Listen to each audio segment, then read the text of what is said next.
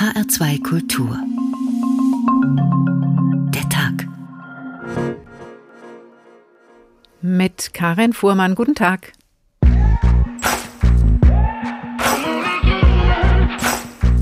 Guantanamo will be closed uh, no later than one year from now. Will Guantanamo Bay be closed by the time President Biden leaves office? Well, that certainly is our goal. And our intention. A great idea. I think everybody would like to find a solution. Das Lager zu schließen ist zwar eine großartige Idee, nur müsste man dann auch eine Lösung für diese Gefangenen hier haben. If they want to uh, have some cover while they are doing uh, Wenn sie nicht wollen, dass sie auf der Toilette beobachtet werden, dann müssen sie die Matratze oder ihre Decke davor halten.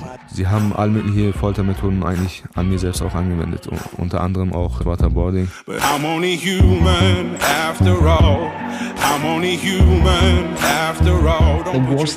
das Schlimmste an Guantanamo war, dass ich niemals wusste, warum ich überhaupt da bin. Wie lange würde ich noch bestraft werden? Welches Verbrechen wirft man mir vor? Es wird nicht einfach und es ist auch keine perfekte Lösung, aber ich kann mir nicht vorstellen, dass Biden für die unbegrenzte Internierung ohne Klage oder Verfahren von 40 muslimischen Männern während seiner Präsidentschaft verantwortlich sein will. I have been representing people in Guantanamo for 15 years. I am never hopeful. zombie.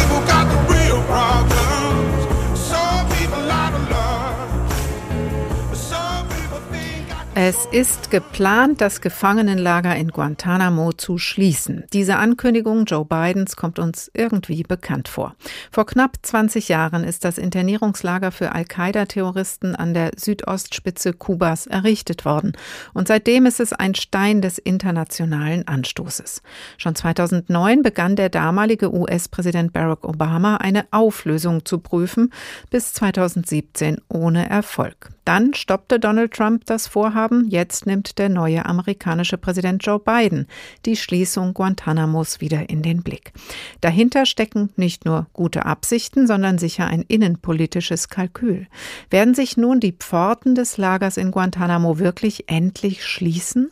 Fragen wir unter dem Titel Guantanamo und kein Entkommen, ein Folterknast mit Ewigkeitsgarantie? Und was passiert dann mit den immer noch 40 Häftlingen, die zum Teil ohne Anklage und Prozesstermin seit knapp 20 Jahren dort einsitzen. Unsere Kollegin Julia Hummelsieb gehört zu den wenigen, die im Jahre 2012 einen Blick in das Innere des Hochsicherheitsgefängnisses werfen konnten. Ihre Reportage ist zwar nicht aktuell, aber so eindrücklich, dass wir ihr zu Beginn der Sendung auf das Gelände von Guantanamo Bay im Jahr 2012 folgen. I think it's haunted. When you ride up here, it gets cold, and then once I ride past, it's no longer cold anymore. Gespenstisch sei es hier, erzählt die Presseoffizierin des US-Militärs und nachts ungewöhnlich kühl. Ihr Blick schweift über Camp X-Ray, wo die Terrorverdächtigen in den ersten Monaten des Gefangenenlagers Anfang 2002 in winzigen Gitterkäfigen eingesperrt waren. Die Bilder der Gefangenen, auf dem Boden kniend in orangefarbenen Overalls, machten Guantanamo weltweit zum Symbol für eine menschenrechtsverachtende Politik. Mittlerweile ranken tropische Pflanzen durch die Gitterzäune von Camp X-Ray und die meisten der verbliebenen 171 Gefangenen, vor allem aus dem Jemen und Afghanistan, sitzen in Camp 5 und 6 ein, zwei Hochsicherheitsgefängnissen nach modernstem US-Standard. Etwa 130 der Gefangenen sitzen in den Gemeinschaftszellen von Camp 6. Etwa 18 Insassen pro Block, wie kleine Dörfer quasi, erklärt der diensthabende Offizier. We do have different blocks within the camp. Basic like little villages. Dort dürfen sich die Insassen ihren Tag weitgehend selbst einteilen. Duschen, essen und zusammen Fußball spielen oder sich alleine in ihre Zelle zurückziehen.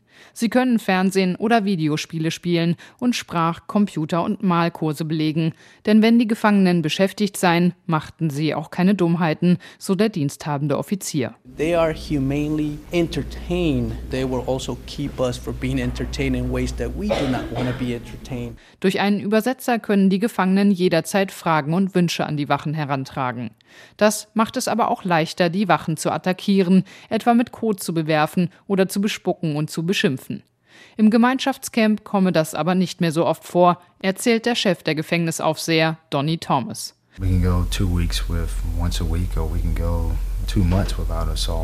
Dann geht es als Strafe für ein paar Wochen in die Einzelhaft in Camp 5. Dort sitzen im Durchschnitt zwischen 20 und 30 der Gefangenen von Guantanamo ein. Manche sind ständige Insassen, weil sie bereits verurteilt sind oder weil sie nicht in die gemeinschaftliche Atmosphäre in Camp 6 passen. Sie haben weniger Rechte, sind mindestens 20 Stunden am Tag in ihrer knapp drei mal drei Meter großen Zelle mit kleinem Fenster und dürfen nur zwei Bücher aus der Gefangenenbibliothek leihen. Noch strenger sind die Vorschriften vermutlich für die hochrangig Terrorverdächtigen, die im geheimen Camp 7 einsitzen. Doch über das Camp schweigt sich das US-Militär aus. Pretty much all I can say about that is that is where we have our das Einzige, was ich dazu sagen kann, ist, dass wir dort unsere hochrangigen Gefangenen haben, so Admiral David Woods, der Chef aller Gefangenenlager von Guantanamo.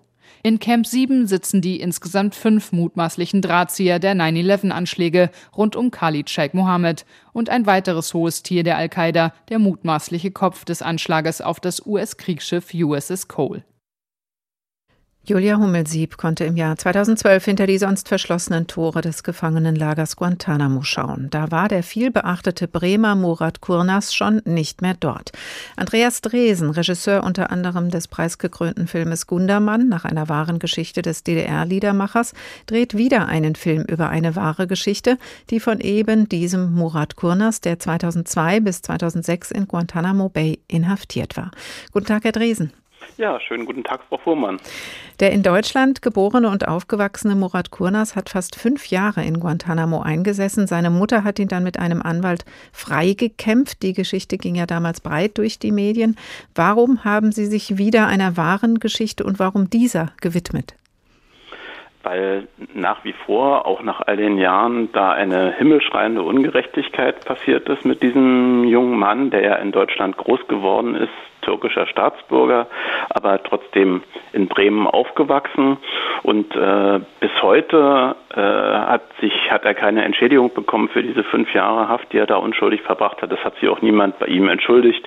Äh, ich finde das einen mittleren Skandal. Er wurde auch gefoltert in Kandahar, später auch in Guantanamo und äh, deswegen ist es immer wichtig, finde ich, an so, an so etwas zu erinnern, zumal es diese Zustände ja dort auch nicht in dieser krassen Form, aber das Lager gibt es ja noch. Und darüber hinaus erzählen wir aber auch die Geschichte seiner Mutter und seines Anwalts Bernhard Docke. Also wir erzählen das gar nicht aus der Guantanamo-Innenperspektive, sondern aus der deutschen Sicht. Äh, und äh, es soll auch ein Film werden, der Mut macht, weil diese, diese einfache türkische Frau hat das mit diesem engagierten Anwalt gemeinsam geschafft, eben Murat Kornas dort wieder rauszuholen und unter anderem einen Prozess gegen den amerikanischen Präsidenten George W. Bush vor dem Supreme Court gewonnen. Ja, das will was heißen, sowohl jemanden aus Guantanamo rauszuholen, als auch so einen Prozess zu gewinnen. Wie nah sind Sie denn bei den Dreharbeiten, die ja schon abgeschlossen sind, aber auch bei den, Vorbereiten, bei den Vorbereitungen Murat Kurnas und seiner Mutter persönlich gekommen? Also ich habe natürlich alle Personen, die in dem Film vorkommen, kennengelernt. Ich habe Murat schon relativ zeitnah, nachdem er aus Guantanamo rausgekommen ist, danach getroffen. Wir haben viele Gespräche geführt in Bremen, äh, später natürlich auch dann mit seiner Mutter und mit, mit, der, mit Bernhard Docke, der immer eine Brücke war zu den, äh, zu den Mitgliedern der Familie. Und äh, von daher äh, haben, haben sich mir die Herzen dieser Protagonisten sehr geöffnet und ich habe hab viel erfahren, natürlich auch sehr viel Unschönes. Was denn zum Beispiel? Also wie sehr sind auch gerade jetzt Murat Kurnas und seine Mutter von dieser Zeit geprägt? Naja, das ist natürlich etwas, was man zeitlebens nie vergisst und was, äh, was, was auch über der Familie Kurnas nach wie vor liegt. Da gibt es ja noch äh, zwei weitere Brüder und den Vater dazu. Äh, das ist, war natürlich eine so erschreckende und intensive Zeit, wenn so weltpolitische Dinge plötzlich in das Räderwerk äh, einer Familie eingreifen, dass das alle prägt und insbesondere natürlich für Murat ist das ganz sicher eine traumatische Erfahrung gewesen, denn, äh, denn so eine ungerechtfertigte Haft und noch dazu Folter, äh, das ist für jeden Menschen, glaube ich, schwer zu verarbeiten, auch nach so langer Zeit. Dann könnte man denken, das wird ein trauriger Film. Sie haben aber auch gesagt, Herr Dresen, das soll Mut machen. Also was ähm, erwartet uns da, wenn der Kinofilm dann fertig ist? Ja, das ist so merkwürdig, das jetzt auch klingt, auch eine Komödie tatsächlich, weil natürlich dieses etwas ungleiche Paar, der Anwalt und die Mutter da zusammenfinden und sich zusammenraufen und gemeinsam diesen Kampf führen. Und das hat auch durchaus komische und turbulente Seiten, aber natürlich auch sehr sehr, sehr rührende. Und äh, ich fand es interessant, aus dieser deutschen Perspektive heraus zu erzählen. Es gibt ja übrigens einen sehr bemerkenswerten Film über mhm. Murat Kurnas in Guantanamo von einem meiner Kollegen. Fünf Jahre äh, meines Lebens heißt er, wie auch das Buch von Murat heißt. Er hat ja über diese Zeit ein sehr lesenswertes Buch geschrieben. Äh, und wir wollten aber aus einer Perspektive erzählen, die wir alle halt irgendwo kennen. Wir sitzen halt da, wir hören solche schrecklichen Dinge wie Guantanamo und wir haben häufig so das Gefühl, da kann man ja gar nichts machen. Ach, da ist man ja den, äh, dem Räderwerk der Weltpolitik komplett ausgeliefert.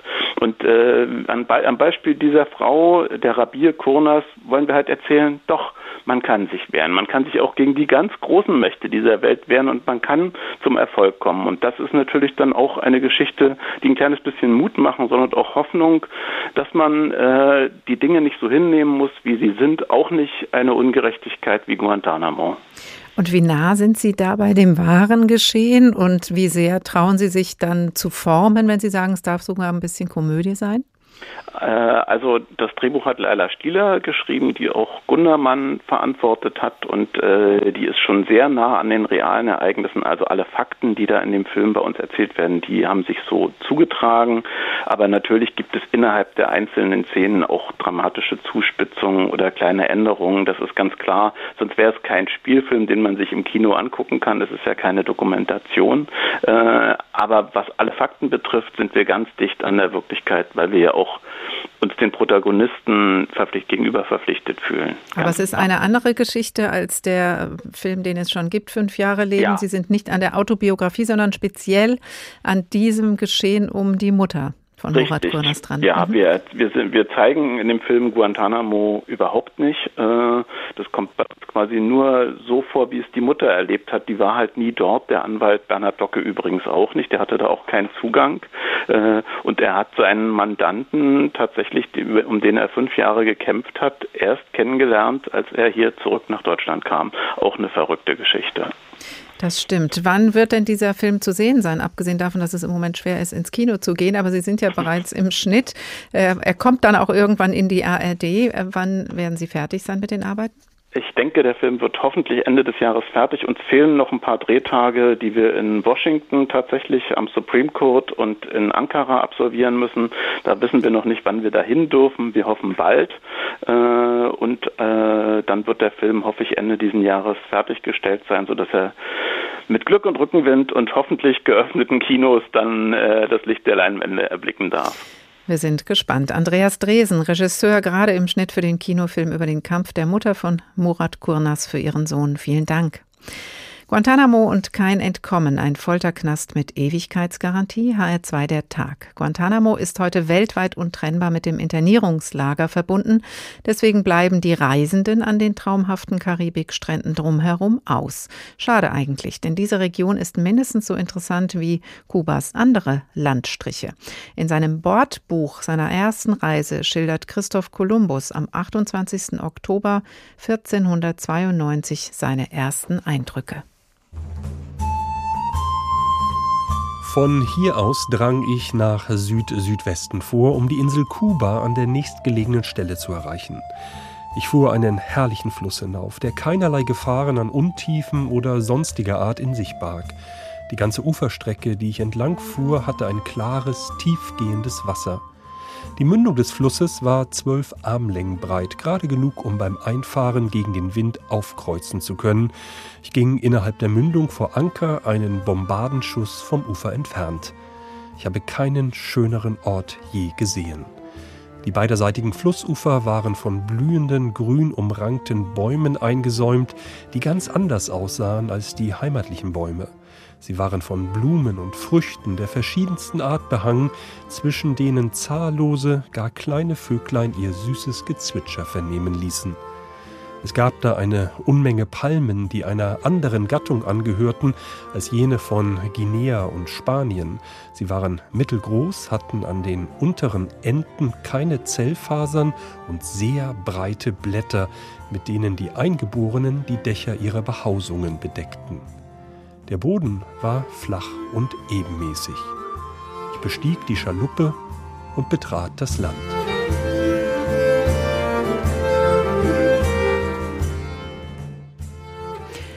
Christoph Kolumbus betritt Kuba im Jahre 1492 an der Nordküste. Später erst reiste er nach Guantanamo, HR2 der Tag. Dass sich jetzt mit Joe Biden der zweite demokratische amerikanische Präsident mit dem US-Gefangenenlager Guantanamo Bay auseinandersetzen muss, hat er nicht nur seinem republikanischen Amtsvorgänger Donald Trump zu verdanken, sondern vor allem George W. Bush. Er ließ das Straflager im Januar 2002 eröffnen, nach dem Terroranschlag vom 11. September 2001. Menschen mit mutmaßlichen Verbindungen zum Terrornetzwerk Al-Qaida und den Taliban sollten dort inhaftiert werden. Arthur Landwehr über die Hintergründe. Nach offiziellen Angaben wurden insgesamt 779 Gefangene nach Guantanamo Bay gebracht. Am 11. Januar 2002 kamen die ersten 20 der Gefangenen hier an. Der damalige Präsident George W. Bush einige Zeit später. People got to understand that. I understand we're in a war on terror.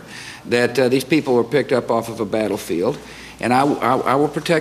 Man muss das verstehen. Wir befinden uns im Krieg gegen Terrorismus. Diese Leute wurden auf dem Schlachtfeld aufgegriffen und ich werde unsere Leute beschützen. Vorausgegangen war ein juristischer Streit auch innerhalb der Regierung. Was sind diese Gefangenen aus einem Krieg, der nicht ein Land zum Gegner hatte? Soldaten? Sicher nicht. Unterliegen sie dann aber dem Schutz der Genfer Konvention? Welche Rechte haben sie? Nach der Rechtsauffassung der Regierung befanden sie sich in Guantanamo außerhalb der amerikanischen Jurisdiktion, konnten als feindliche Kämpfer beliebig lange und ohne Verfahren festgehalten und befragt werden. In this new war in diesem neuen Krieg ist die wichtigste Informationsquelle dafür, wo sich die Terroristen verstecken und was sie planen, die Terroristen selbst. Es gibt zahlreiche Berichte, dass in Guantanamo gefoltert wurde. Höchstrichterlich wurde die amerikanische Regierung schließlich gezwungen, die Genfer Konvention für den Umgang mit Kriegsgefangenen anzuwenden. Und nicht zuletzt stellte sich später heraus, dass neben tatsächlich hochgefährlichen Kämpfern zahlreiche Unschuldige einsaßen, meist willkürlich von den Warlords in Afghanistan an die Amerikaner verkauft, die Kopfgelder ausgesetzt hatten. Gut 500 von ihnen wurden später freigelassen oder in andere Länder überstellt. George W. Bushs Nachfolger Barack Obama nannte im Wahlkampf Guantanamo eine Schande, mit amerikanischen Werten von Freiheit, Recht und Justiz nicht vereinbar. Wir werden Guantanamo schließen, versprach er. But make no mistake. We will close Guantanamo Prison. Nur hat er es in den acht Jahren seiner Amtszeit nicht getan. Sein Plan war, die Gefangenen in die USA zu bringen und dort vor Gerichte zu stellen. Das aber war mit dem Kongress nicht zu machen. Mit immer wieder neuen Gesetzen verhinderten die Kongressabgeordneten genau dies und ließen damit Barack Obama ratlos zurück. One of the toughest problems is eines der größten Probleme aber ist, was wir mit den Leuten machen sollen, von denen wir wissen, dass sie gefährlich sind, von denen wir wissen, dass sie in terroristische Anschläge verwickelt waren. Erklärte Feinde der Vereinigten Staaten. Obama tat, was auch die Bush-Regierung getan hatte. Er versuchte, einige in andere Länder abzuschieben. Manche wurden freigelassen, manche in Gefängnisse in ihren Heimatländern überstellt. Am 17. Januar 2017, Obamas letztem Tag im Amt, waren noch 41 Gefangene in Guantanamo. Donald Trump hatte schon im Wahlkampf 2016 Barack Obama wegen Guantanamo angegriffen. Ich werde den Kongress bitten, im Kampf gegen den IS und Al-Qaida sicherzustellen, dass wir alle Möglichkeiten haben, Terroristen festzuhalten, wo immer wir sie erjagen, wo immer wir sie finden. Und in vielen Fällen wird das Guantanamo Bay sein. Eine Anordnung, Guantanamo unbegrenzt offen zu halten, hat Donald Trump kurz darauf unterschrieben. Seitdem wurde ein Gefangener in ein anderes Gefängnis gebracht, sodass heute noch 40 in Guantanamo bleiben. Arthur Landwehr über die Geschichte von Guantanamo Bay. Sehr schnell nach der Eröffnung des Internierungslagers von Guantanamo Bay regte sich international massive Kritik an der Misshandlung von Gefangenen und der anhaltenden Inhaftierung ohne Anklage. Wolfgang Kalek ist Fachanwalt für internationales Strafrecht und hat selbst Strafanzeige erstattet wegen Folter in Guantanamo gegen den ehemaligen amerikanischen Verteidigungsminister Rumsfeld. Außerdem ist Wolfgang Kalek Generalsekretär des European Center for Constitutional International and Human Rights, ECCHR, das auch ehemalige Guantanamo-Inhaftierte vertritt. Guten Tag, Herr Kalek. Hallo, Frau Fuhrmann.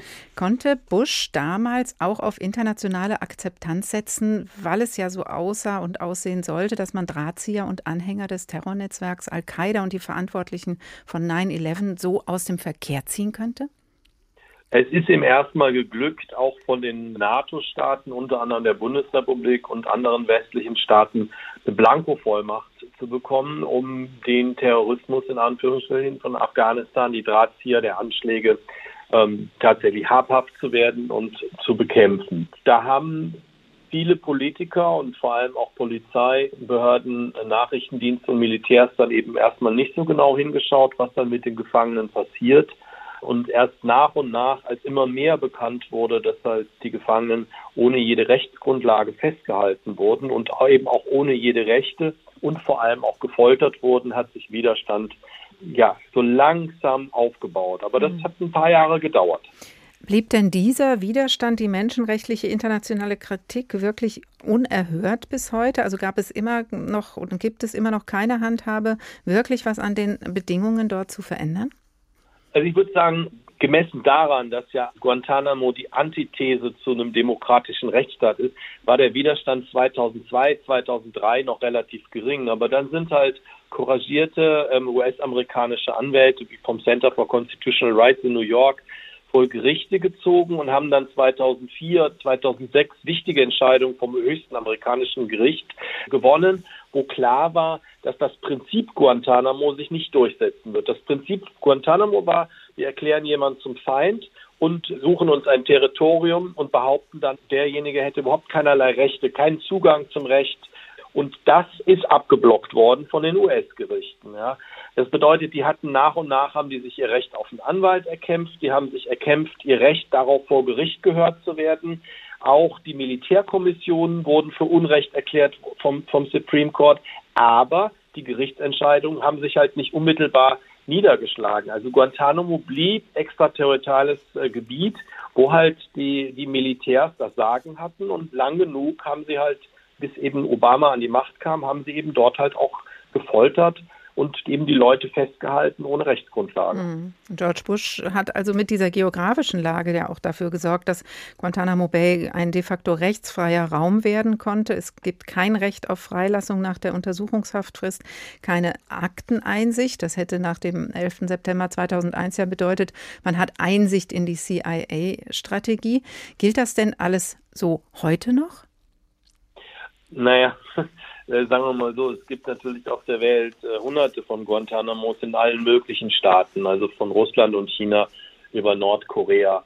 Ähm, es gibt extralegale Tötungen, leider auch in vielen Regionen der Welt. Also Guantanamo, das, die Idee, Menschen ohne Rechtsgrundlage zu halten, ihnen die, die Menschenwürde abzusprechen und zu foltern, ist leider weit verbreitet in der Welt. Das Entscheidende war halt, dass die USA eine der treibenden Kräfte bei der Verabschiedung internationalen Rechts und internationaler Konventionen war.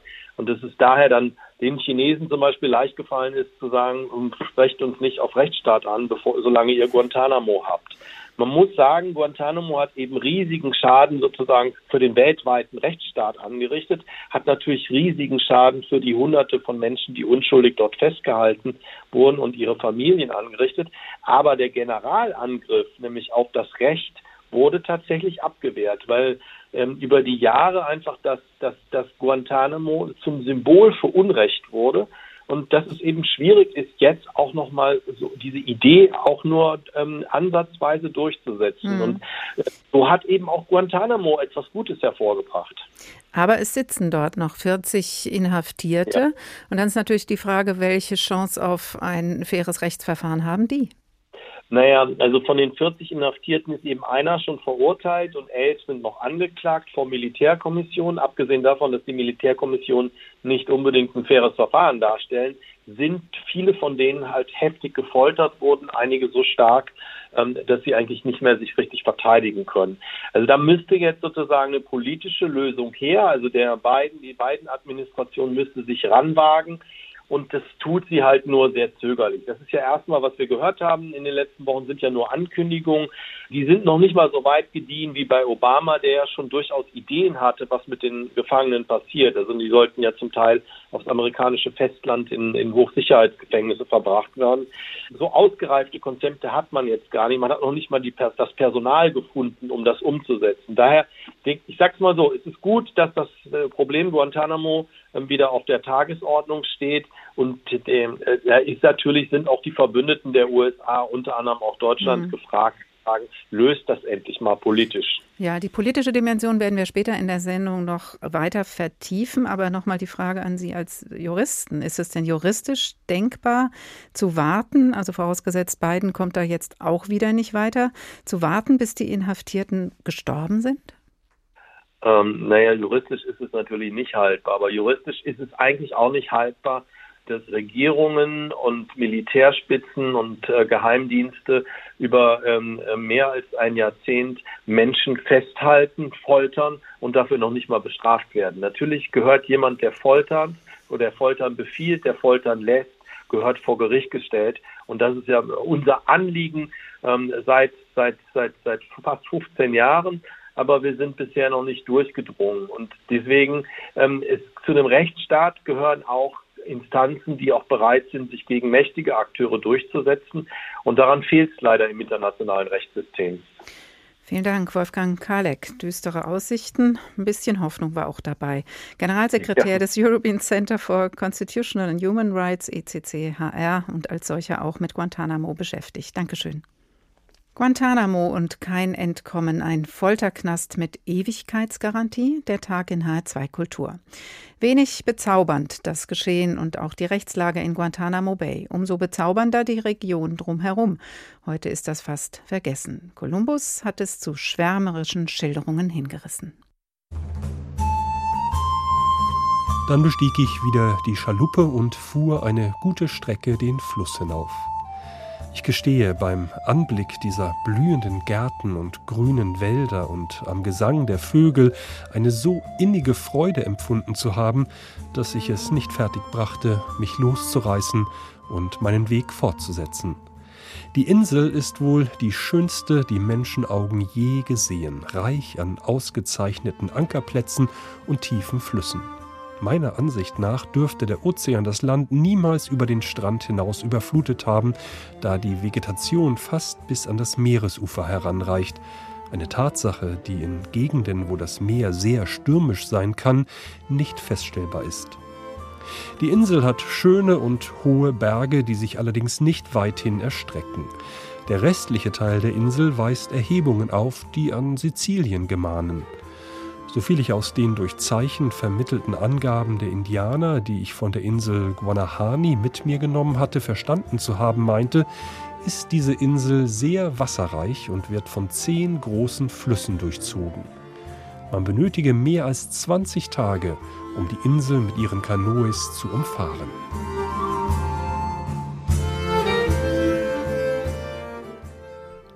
Traumstrand, Traumland, das ist Kuba in den Augen von Christoph Kolumbus, als er 1492 dort landete. HR2 der Tag. Viele unterschiedliche Schicksale waren und sind hinter den Toren Guantanamos versammelt. Gar nicht traumhaft. Gefährlich, unschuldig, tragisch. Das müsste in jedem Fall einzeln entschieden werden. Ein Beispiel. Ein jemenitischer Guantanamo-Häftling soll der Leibwächter von Osama bin Laden gewesen sein aber es gibt keine Beweise gegen ihn, deswegen auch keine Anklageerhebung. Wie gefährlich ist der mutmaßliche ehemalige Leibwächter von Bin Laden? Wird es nach 19 Jahren im US-Gefangenenlager auf Guantanamo vielleicht Zeit, ihn freizulassen? Mit dieser Frage beschäftigt sich gerade ein Gremium aus verschiedenen US-Sicherheitsbehörden. Julia Kastein war beim nicht geheimen Teil der Anhörung virtuell dabei. Eine Videoschalte aus dem Pentagon ins rund 2000 Kilometer entfernte US-Gefangenenlager in Guantanamo. Ein großer Raum mit sechs US- und Militärflaggen an der Rückwand, davor ein Tisch, an dem drei Männer sitzen. Der in der Mitte ist Usman Abd al-Rahim Mohammed Usman in weißem Hemd und mit gewaltigem schwarzen Bart. Rechts von ihm ein Übersetzer, links ein Soldat. Die US-Regierung wirft dem Jemeniten vor, Leibwächter vom längst getöteten Al-Qaida-Chef Osama bin Laden gewesen zu sein. Die Anhörung vor nur virtuell vorhandenen Vertretern von sechs verschiedenen Sicherheitsbehörden und Ministerien soll klären, wie gefährlich Usman noch ist. Usmans Anwältin Beth Jacob ist, pandemiebedingt, auch nur online dabei. Früher vertrat die New Yorkerin große Unternehmen, erklärt sie anschließend im Zoom-Interview. Heute arbeitet sie unentgeltlich für insgesamt fünf Guantanamo-Häftlinge. I believe in the American system of justice. Ich glaube an das amerikanische Rechtssystem und dies macht mich wütend, dass durch die Rechtsinterpretation meiner Regierung Menschen dort den Rest ihres Lebens verbringen müssen, ohne je angeklagt zu werden. Ich finde das zutiefst unamerikanisch und ungerecht. Ihr Mandant Usman ist einer von gut 20 sogenannten Low-Value-Detainees in Guantanamo, also Häftlinge, die nur noch von geringem Interesse für die USA sind. Für einen Prozess vor einer Militärkommission fehlen die Beweise, also wird nur alle paar Jahre überprüft, ob diese Männer nicht freigelassen oder wenigstens verlegt werden können. Bei der Anhörung klingt eine verzerrte Männerstimme aus dem Lautsprecher und leiert kurz die Vorwürfe gegen Usman herunter. Er sei 2001 aus dem Jemen nach Afghanistan gereist, um im Dschihad gegen die Amerikaner mitzukämpfen. Er sei dann Leibwächter von Osama bin Laden geworden. Dann ist der Soldat neben Usman an der Reihe, sein sogenannter persönlicher Repräsentant, der sich intensiver um den Häftling kümmert. Er versichert, dass Usman sich in den vergangenen 19 Jahren Haft komplett verändert hätte. Er sei ein anderer Mensch, ohne Hass auf Amerika, ohne Sympathie für den Dschihad. Das sagt auch Anwältin Jacob. I found him to be a nice person, just very gracious. Er ist ein sehr netter, freundlicher, dankbarer Mann und ohne jede Verbitterung über seine Situation, was mich überrascht hat, weil ich als seine Anwältin verbittert darüber bin, aber er nicht. Im Fall Usman empfahl das Haftprüfungsgremium bislang immer, ihn weiter auf Kuba einzusperren. Dabei würde sich die US-Regierung auf Zeugenaussagen anderer Häftlinge berufen, sagt Jacob, Aussagen, die unter Folter gemacht und inzwischen wieder zurückgezogen worden seien. The PRB guidelines say in den Richtlinien des Gremiums steht sogar, dass sie sich nicht auf Aussagen verlassen dürfen, die unter Folter gemacht wurden. Diese Aussagen sind völlig unzuverlässig. Und wie groß ist Ihre Hoffnung, dass das Gremium diesmal zugunsten von Usman entscheidet? Beth Jacob verzieht das Gesicht. Nach 15 Jahren ehrenamtlicher Arbeit in Guantanamo könne sie einfach nicht hoffnungsvoll sein. I have been representing people in Guantanamo for 15 years. I am never hopeful. Wer kann freigelassen werden? Julia Kastein über die Prüfung einer möglichen Entlassung am Beispiel eines Häftlings, der Leibwächter Osama bin Ladens gewesen sein soll. Noch sitzt er in Guantanamo Bay. Einer, der schon frei ist, ist Mohamedou Ud Salahi. Er ist nicht mehr in Guantanamo Bay, sondern zurück in seinem Herkunftsland Mauretanien. Dort hat ihn Moritz Baumstieger von der Süddeutschen Zeitung getroffen. Guten Tag, Herr Baumstieger. Guten Abend. 2001 wurde Salahi festgenommen in Mauretanien von US-Beamten nach Jordanien, dann nach Guantanamo Bay gebracht. Warum? Was wissen Sie über die Gründe für die Haft? Ähm, Salahi war Student in Deutschland in den 90er Jahren und hatte in dieser Zeit schon Kontakt zur salafistischen, dschihadistischen Szene. Er ist mal nach Afghanistan gereist, als dort die Gotteskrieger noch auf Seiten des Westens gegen die Sowjetunion kämpften oder gegen die kommunistische Regierung dort. Er hatte einmal ähm, Leute bei sich übernachten lassen, die dann später traurige Berühmtheit über, erreichten. Das waren Attentäter des 11. September.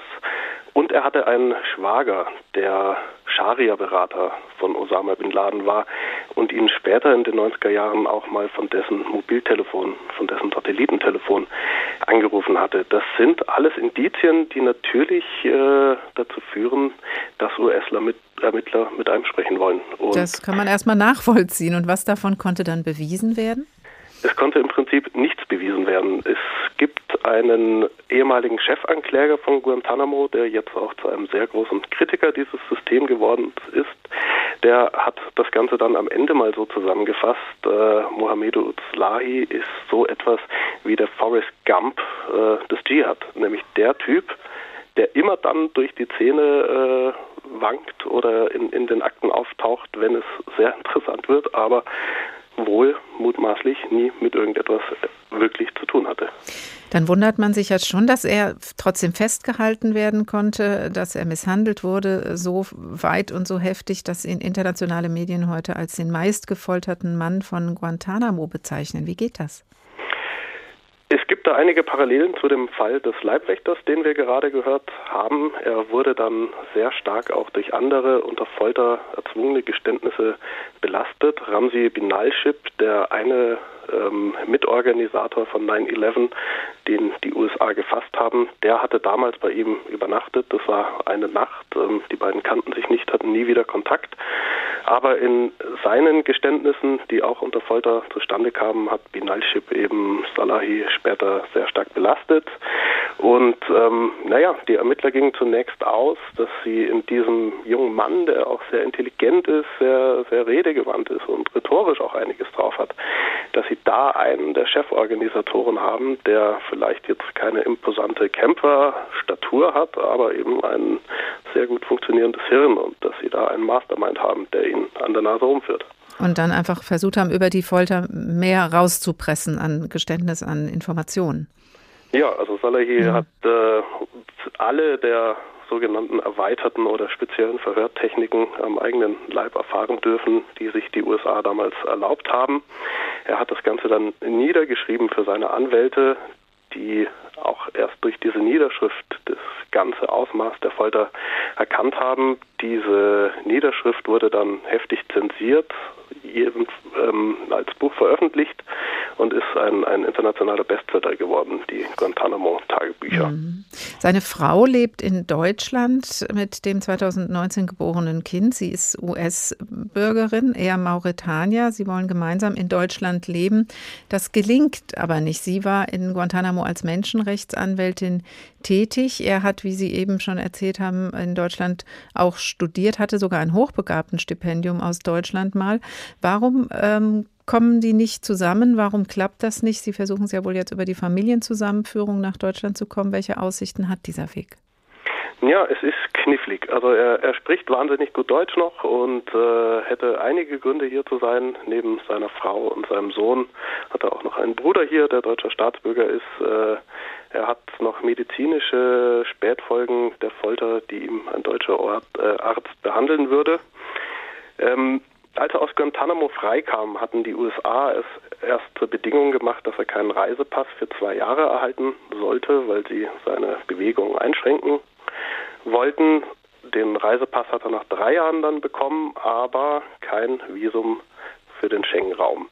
Das wurde erst mit dem Verweis auf äh, ältere rechtliche Probleme abgelehnt. Ähm, er wurde einmal, als er in Duisburg lebte, hatte er Probleme weil er Arbeitslosengeld bezogen hat äh, zu einem Zeitpunkt, wo er nicht berechtigt war und deshalb hatte er eine Verurteilung und eine Einreisesperre. Aber nach Auskunft oder Ansicht seiner Anwälte, die das auch gut begründen können, wären all diese Gründe heutzutage eigentlich nichtig und es dürfte nichts dagegen stehen, dass dieser Mann zu Frau und Kind kam. Jetzt äh, könnte man vermuten, dass vielleicht in den USA noch einige Leute aus dem Sicherheitsapparat Bedenken haben. Man könnte vermuten, dass sie vielleicht aber auch es nicht so gerne sehen, wenn dieser Mann seine Geschichte überall sehr gut und sehr wortgewandt erzählt. Ähm, und dafür gibt es auch Indizien. Also es erreichen immer mal wieder deutsche Beamte E-Mails, in denen US-Kollegen in sehr flapsigen Ton doch bitten, diesen Typen nicht einreisen zu lassen. Mhm. Sie haben ihn getroffen, Sie haben regelmäßigen Kontakt mit ihm. Häufig hören Sie auch, wie es ihm geht. Welchen persönlichen Eindruck haben Sie von Salahi? Also er sollte schon mal 2010 freigelassen werden, dann wegen einiger Probleme hat es nochmal sechs Jahre gedauert. Und ich glaube, wer sowas durchgemacht hat und es geistig äh, einigermaßen unversehrt überlebt, den kann bald nichts mehr zerstören. Also er ist ein unglaublich positiv denkender Mensch, unglaublich witzig, äh, redet gern in, in Zitaten amerikanischer Filme, weil ab absurderweise in Guantanamo hat er die amerikanische Popkultur lieben gelernt. Dennoch äh, frage ich mich, wie, wie viele schlechte Nachrichten er noch ähm, verdauen kann, wenn das jetzt wieder nicht klappen sollte mit der Familienzusammenführung von Salahi, einem ehemaligen Guantanamo-Häftling, der jetzt zurück in Mauretanien ist und dort nicht rauskommt, beziehungsweise nicht nach Deutschland kommt, was er eigentlich gerne möchte. Moritz Baumstieger von der Süddeutschen Zeitung, vielen Dank. The Mauritanian heißt übrigens der Kinofilm mit Salahis Geschichte, der jetzt in den USA anläuft. Im Juni wird er bei der Berlinale Deutschland-Premiere haben. Guantanamo und kein Entkommen, ein Folterknast mit Ewigkeitsgarantie, HR2 der Tag. Und noch ein letztes Mal lauschen wir den Beschreibungen von Christoph Kolumbus aus dem Jahre 1492. Da gab es noch kein Gefangenenlager, aber die traumhaften Landschaften sehr wohl, von denen auch in seinem Bordbuch zu lesen ist. Ich setzte zwei Boote aus, die eine dieser Siedlungen auskundschaften sollten. In einem jener Boote ließ ich einen der mitgenommenen Indianer mitfahren, die sich bereits etwas verständlich zu machen wussten und ihrer Zufriedenheit Ausdruck gaben, in Gesellschaft der Christen sein zu können. Allein die Einwohner dieser Siedlung, Männer, Frauen und Kinder, ergriffen die Flucht und ließen alles stehen und liegen. Ich untersagte es allen, irgendetwas anzurühren. Meiner Meinung nach waren diese Wohnplätze bedeutend schöner als alle jene, die wir bisher gesehen hatten und müssen meiner Schätzung nach ein immer besseres Aussehen haben, je mehr wir uns dem Festland nähern. Diese Behausungen waren in Hüttenform gebaut, sehr geräumig und erweckten den Eindruck eines militärischen Feldlagers. Allein sie waren nicht reihenweise angeordnet, so dass sie keine Straßen bildeten, sondern wuchsen bald hier, bald dort aus dem Boden. Im Innern sind sie fein säuberlich ausgekehrt, ihre Einrichtungsgegenstände sind reich verziert. Man fand viele Plastiken, weibliche Gestalten darstellend und zahlreiche Gesichtsmasken, die wundervoll ausgearbeitet waren. In jenen Behausungen gab es auch Hunde, die niemals bellten ferner wilde und gezähmte Vögel, erstaunlich gut gefertigte Netze, Waffen und Fischergeräte. Niemand wagte es, etwas davon zu berühren.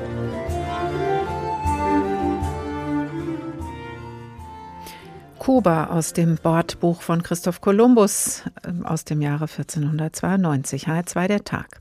Es geht um die Haftbedingungen in Guantanamo und um die Gefahr, die von den Häftlingen noch ausgehen könnte. Darüber haben wir jetzt gesprochen. Es geht aber auch um ein politisches Erbe. George W. Bush hat das Gefangenenlager eingerichtet, Obama hat es nicht geschlossen, Trump hat diese Prüfung wieder gestoppt. Und was bedeutet das Lager in Bidens politischem Konzept? Die Prüfung einer Schließung ist angekündigt. Wenn man heute knapp knapp 20 Jahre nach der Eröffnung auf Bidens Vorhaben schaut, landet man, wenig überraschend, wieder bei der Situation der Häftlinge, wie auch unsere Kollegin Julia Kastein in ihrem Bericht. Für Joe Biden ist Guantanamo ein Problem, an dem er schon als Vize gescheitert war. Gemeinsam mit Präsident Obama hatte er 2008 versprochen, das Gefangenenlager zu schließen. Präsident Trump wollte es danach sogar noch ausbauen. Beides ist nicht passiert, aber jetzt soll das Lager endlich dicht gemacht werden. Das hat seine Sprecherin Jen Psaki kürzlich nochmal bestätigt. Will Guantanamo Bay be closed by the time President Biden leaves office? Well, that certainly is our goal. Der Nationale Sicherheitsrat werde sich mit der Situation in Guantanamo beschäftigen, verriet Saki noch. Eine Absichtserklärung also, mehr nicht. Und Menschenrechtler wie Mark Mayer sind entsprechend skeptisch. Der Anwalt aus Washington vertritt im Auftrag der Menschenrechtsorganisation Reprieve sechs Gefangene von Guantanamo. I kind of take the same position that a lot of my clients have is um, I'll believe it when I see it. Ich halte es da wie meine Mandanten. Ich glaube es erst, wenn ich es gesehen habe. Wir haben diese Versprechen schon so oft gehört, ohne dass sie wahr wurden. We've heard this promise before. Von insgesamt fast 800 Gefangenen sind zwar nur noch 40 übrig, aber darunter sind auch fünf mutmaßliche Haupttäter der Terroranschläge von 2001. Gegen sie wurde schon Anklage erhoben, doch das heißt noch lange nicht, dass die Verfahren in den eigens dafür aufgebauten Militärtribunalen je beginnen werden, so Michelle Parody, der Anwalt vertritt im Auftrag des Pentagons regelmäßig Guantanamo-Häftlinge. One thing after another has made these sort of these trials into a waiting for Godot experience. Diese Prozesse sind so eine Art Warten auf Godot. Alle warten darauf, aber sie passieren nie. They're the trials that everyone's waiting for. but never come. Paradis plädiert dafür, die Militärtribunale auf Guantanamo ganz abzuschaffen und die Verfahren stattdessen vor einem regulären US-Gericht auf US-Boden durchzuführen. So you could bring the uh, people who need to be charged for serious crimes, including 9/11, very easily in federal courts. The federal courts have a sterling track record. Die Bundesgerichte hätten Erfahrung und würden Terroristen auch sehr hart verurteilen. Extremely stiff sentences. Das Problem dabei, zuerst müsste der Kongress ein Gesetz ändern, nachdem ausländische Guantanamo-Häftlinge nicht in die USA verlegt werden dürfen. Und wohin mit jenen 26 Gefangenen, denen mangels an Beweisen gar kein Prozess gemacht werden soll? Eigentlich könnten und müssten die Low-Value-Detainees sofort aus Guantanamo entlassen werden, sagt Mayer. Aber der Weg zur Freilassung ist komplex. Zunächst muss ein Gremium mit Vertretern aus sechs verschiedenen Sicherheitsbehörden und Ministerien die Entlassung empfehlen. Und selbst dann ist nicht sicher, dass die Betroffenen auch wirklich rauskommen.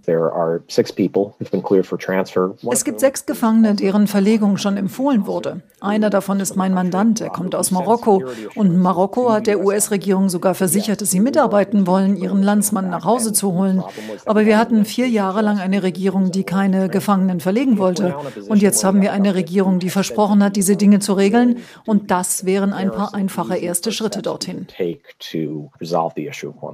Daphne Aviatar von der Menschenrechtsorganisation Amnesty International ist im Zoom-Interview vorsichtig optimistisch. Es wird nicht einfach und es ist auch keine perfekte Lösung, aber ich kann mir nicht vorstellen, dass Biden für die unbegrenzte Internierung ohne Klage oder Verfahren von 40 muslimischen Männern während seiner Präsidentschaft verantwortlich sein will.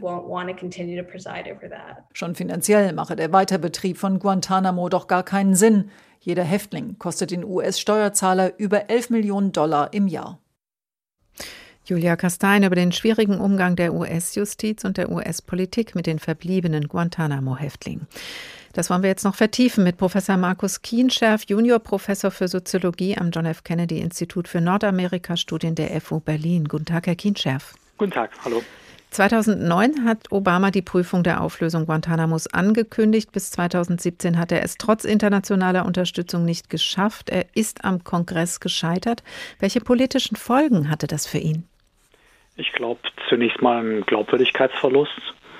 Er hatte das ja angekündigt schon während des Wahlkampfes und dann nach äh, der Amtsübernahme oder so auch nochmal.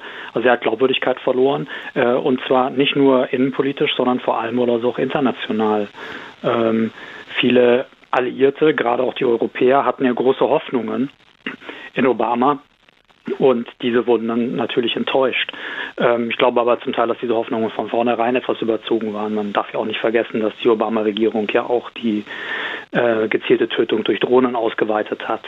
Und die Frage ist immer noch, inwieweit ist Obama am Kongress gescheitert und inwieweit war er vielleicht doch nicht willens genug, äh, sich tatsächlich durchzusetzen.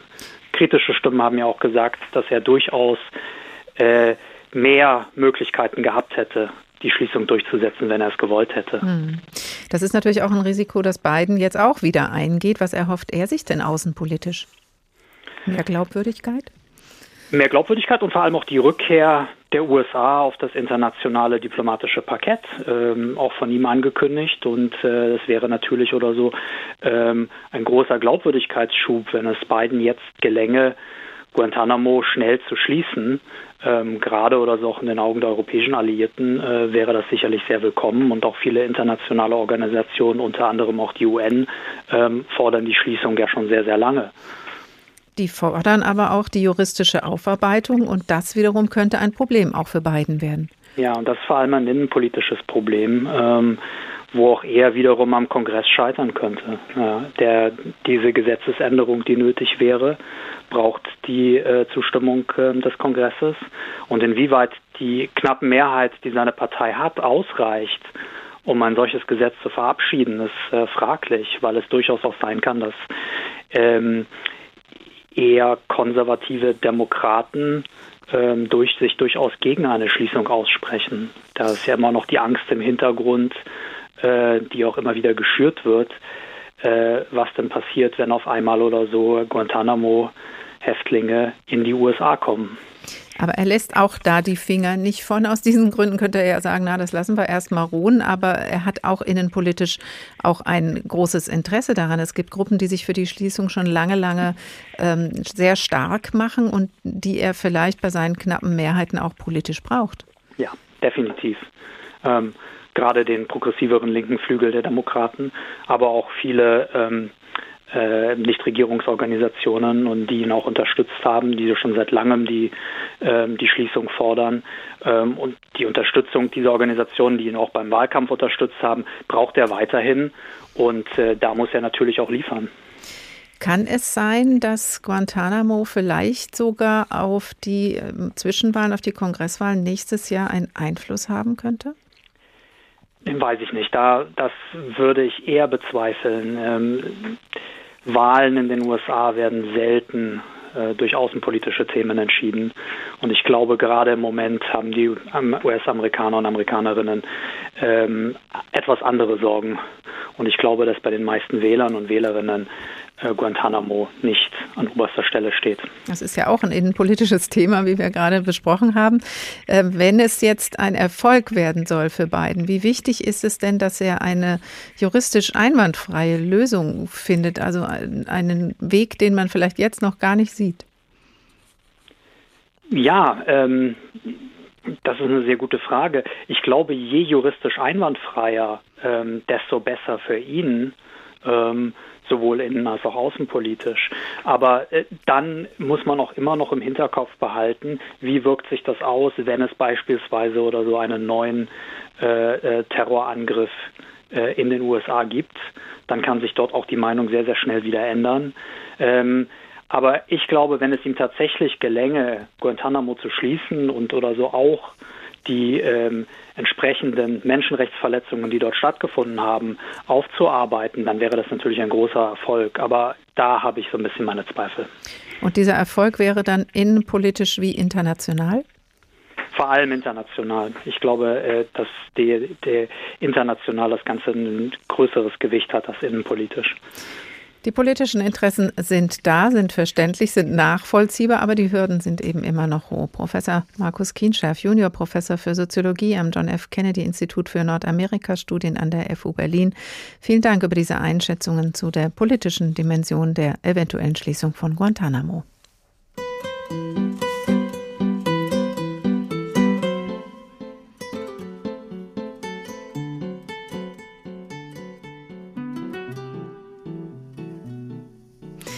Und das war der Tag für heute. Guantanamo und kein Entkommen, ein Folterknast mit Ewigkeitsgarantie. Antworten sind schwer zu finden. Der amerikanische Präsident Joe Biden nimmt die Schließung zwar wieder einmal ins Visier, aber es wird ein schwieriges Unterfangen, wie in dieser Sendung deutlich geworden ist. Diese Sendung nachhören können Sie wie alle unsere Sendungen unter hr2.de oder in der ARD Audiothek, der Tag HR2. Ich heiße Karin Fuhrmann und wünsche Ihnen noch einen schönen Abend.